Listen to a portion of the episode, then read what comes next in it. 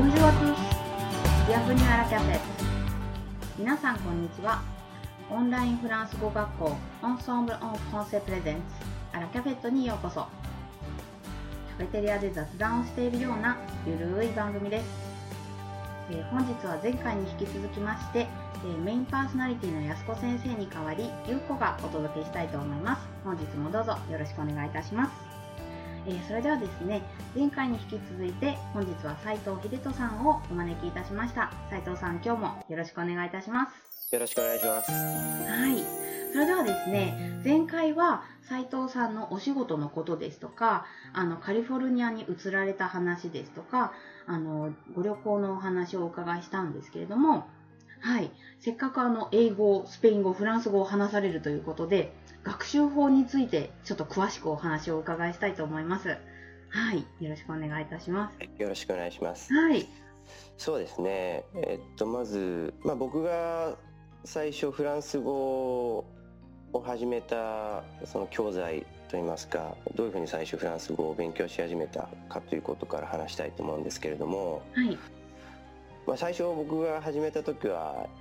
アンサンブルではなくてちょっと別の教材を使ってたんでちょっとあの、はい恐縮なんですけれども、えっと、僕が最初使って、まあ、今でも使ってるんですけれどもそのピムズラというあの、まあ、教材があるんですけれども、はい。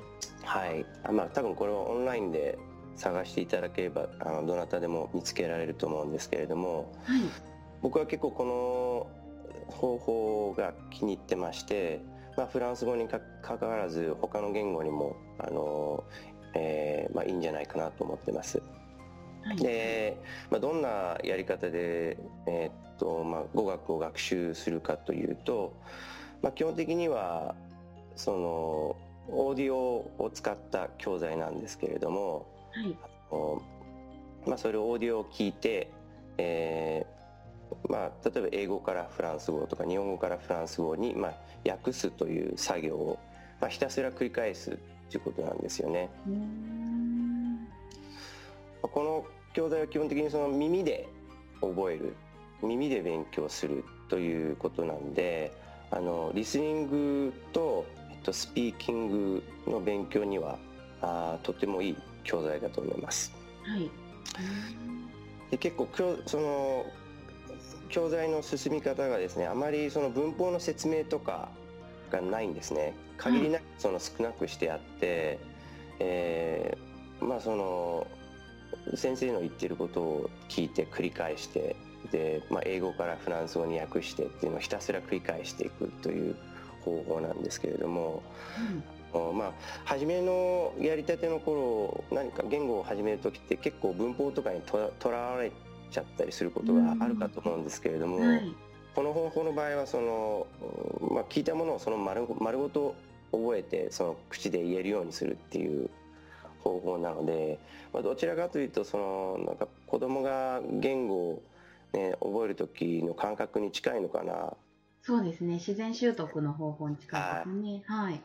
で、まあ、繰り返してやることによって、えーそのまま、まあ、その言葉が口をついて出てくるようになるっていうとことですね。はい。い。面白いですね。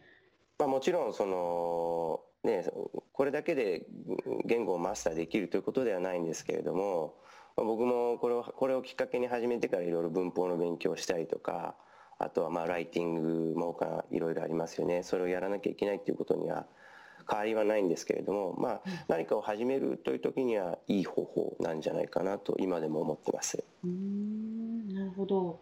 はいうん、じゃあ、フランス語も英語もスペイン語も割とそれを使って。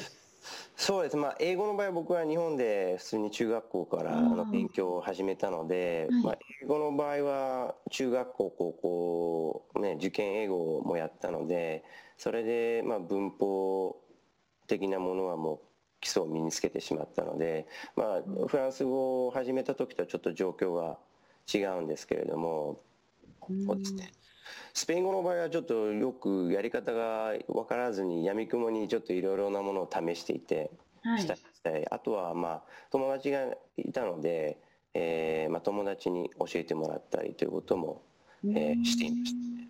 はい。ちなみにスペイン語をやっていたから、はい。フランス語を勉強するのが簡単だったとか、そういった側面はありますか？それは絶対あると思いますね。うんはい。はい。やなんかやっぱりどうしてもル,、ルーツが同じだと思うので、はい。あの文法に関しても似てるところはありますし、はい。あとはまあ男性名詞であったり女性名詞であったりっていうのは英語にはないですけれども、はい。まあフランス語スペイン語には両方ありますし、ねあとはやっぱり単語がすごい似通ってるので。はい。あー僕なんかたまによくやるのはスペイン語の言葉をフランス語っぽく読んだらフランス語でも通じるんじゃないかなっていうのをためにやったりして うまくいく時もあればうまくいかない時もありますけれども。はい。ちなみに、どんな単語ありました？これ使えたなって。どんな単語ですかちょっとパッと、うん、思い出せるかな？なんですかねあーでも今パッと思い出すのはそのまあ英語で言うと exactly っていうのがありますよねはい。スペイン語で言うと exactamente っていうんですでフランス語で言えば exactement になりますよあ確かに。まあこの辺はもう一緒ですよねルーツねまあこれ英語でも一緒かもしれないですけれどもう。そういったような似通った言葉っていうのはたくさんあるのではい。まあ発音さえマスターしてしまえば結構簡単な部分もあるんじゃないかなと思う時もありますはいなるほど。はい。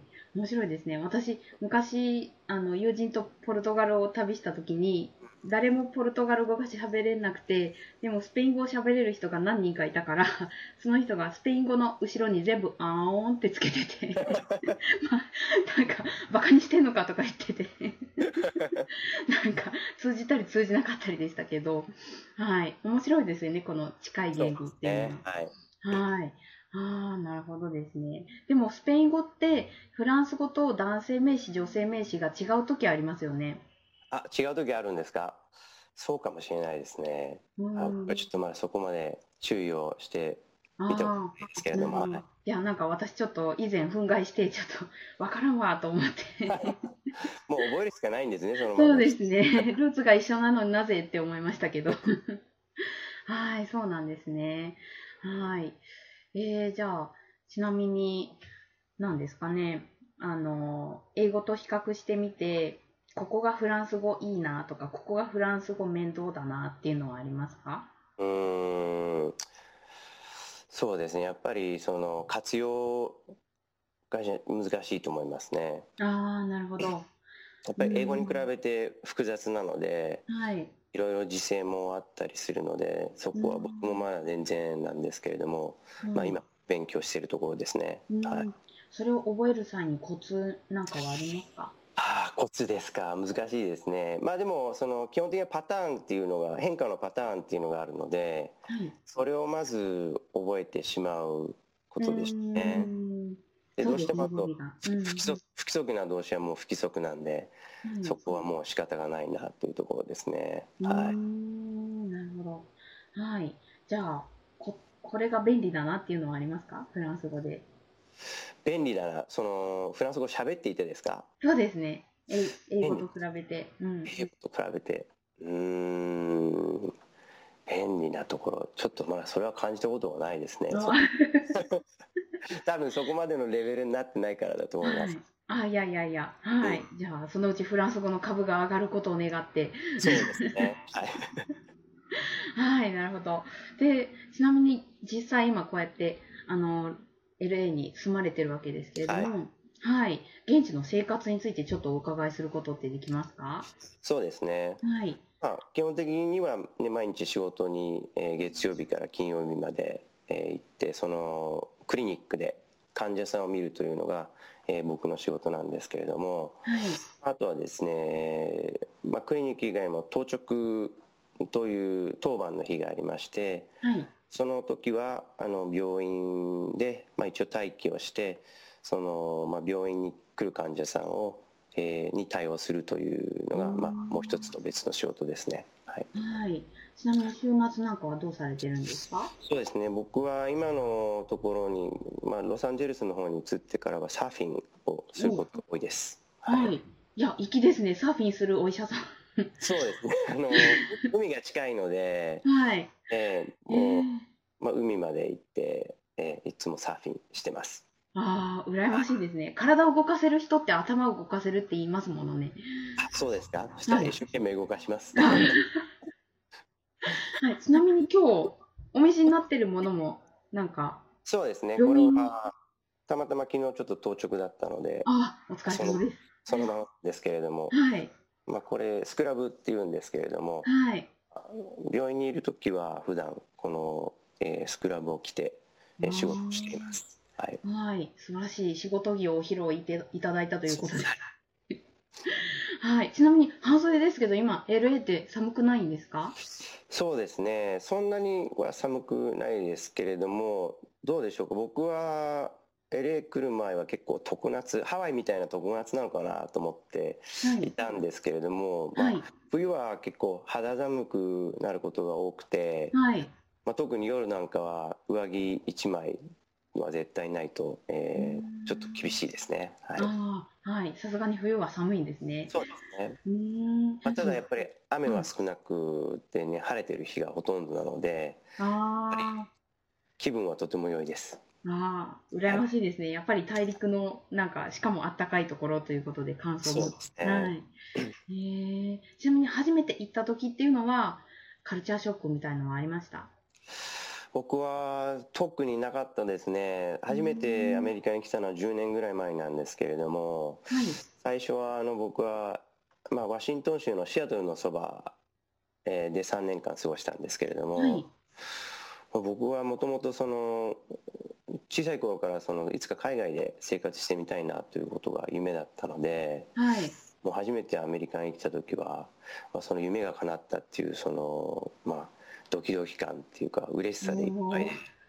特にその、うん、カルチャーショックらしいカルチャーショックを受けたって覚えはあんまりないですね。うーん。はい。ちなみにアメリカと日本で住まれて、はい。ここがアメリカいいなっていうのとよよくないなっていうのありますか？うん。いい点はやっぱりまあ多分日本人よりもみんなのんびりとしているというかおおらかなのかなという気がしますね特にカリフォルニアの南の方はあーみんないい人が多いと思いますへえ。はい。なんか割とイタリアみたいなちょっとこう温厚な感じなんですか？そうですねはいまあ天気もいいせいもあると思うんですけれどもみんな、ね、元気にニコニコして毎日している人が多いように思いますはいああ、いいですね。なんかあのフランスみたいにあのいわゆるフェットというかパーティーしたりもするんですか？あそうですねまあ友達の家にパーティーに呼ばれたりとかはい。はいああ、素敵ですね。はい、ありがとうございます。はい、じゃあ、早いもので、はい、2回目もそろそろのお時間になってまいりましたね。そうですね。はい、ではまた次回もよろしくお願いいたします。よろしくお願いします、はい。アラキャフェットを運営しているオンラインフランス語学校オンソーブル・オン・フランスではフランス語を24時間自宅で1回1500円からプロの講師に学べる学校です。あなたのペースに合わせて行われるマンツーマンによるレッスンです。無料体験レッスンも随時可能となっております。フランス、アメリカ、はたまた日本。お好きな国で叶えるあなたの夢応援します。それではアビアント Au revoir